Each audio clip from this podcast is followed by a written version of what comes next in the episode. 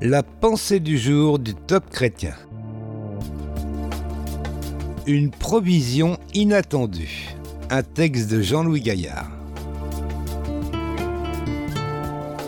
Nous lisons dans 2 Corinthiens chapitre 9. Dieu peut vous combler de toutes sortes de grâces. La sagesse de Dieu et celle des hommes sont éloignées. Ainsi Dieu pourvoit aux besoins de ses enfants à sa manière ce qui nous réserve bien souvent des surprises.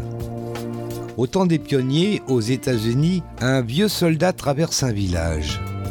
Il frappe à la porte d'une maison pour demander du pain. L'homme qui lui ouvre remarque qu'il porte un étui en cuir pendu à son cou. Qu'as-tu là, mon ami? Un porte-bonheur qui m'a été donné quand j'ai quitté l'armée. Fais voir ça. Il l'ouvre et en sort un papier tout froissé qu'il ne sait pas lire. Il le tend à son interlocuteur qui n'en revient pas. Eh bien, c'est ton certificat de libération de l'armée fédérale, signé du général George Washington lui-même. Il te donne droit à une pension à vie. Consterné, le vieux soldat réalise qu'il a pendant près de 30 ans porté sur lui la promesse d'une rente qui aurait couvert tous ses besoins. S'il l'avait réclamé, il n'aurait pas été pauvre et obligé de mendier. Histoire incroyable mais vraie, qui ressemble à celle de beaucoup de chrétiens. Dieu nous a fait des promesses.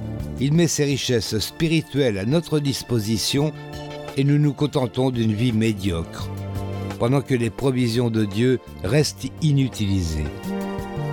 N'oublions pas que Dieu a mis ses ressources, sa parole, sa paix, sa joie, sa famille, à notre portée grâce à l'œuvre de Jésus-Christ.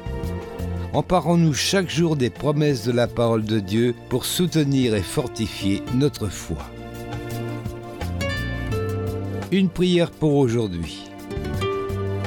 Seigneur, ouvre mes yeux pour que je puisse découvrir tes bontés envers moi. Que jamais je ne doute que tu es le seul qui puisse prendre soin de moi de la meilleure manière qui soit. Vous avez aimé ce message? Alors partagez-le autour de vous. Soyez bénis. Retrouvez ce texte sur la pensée du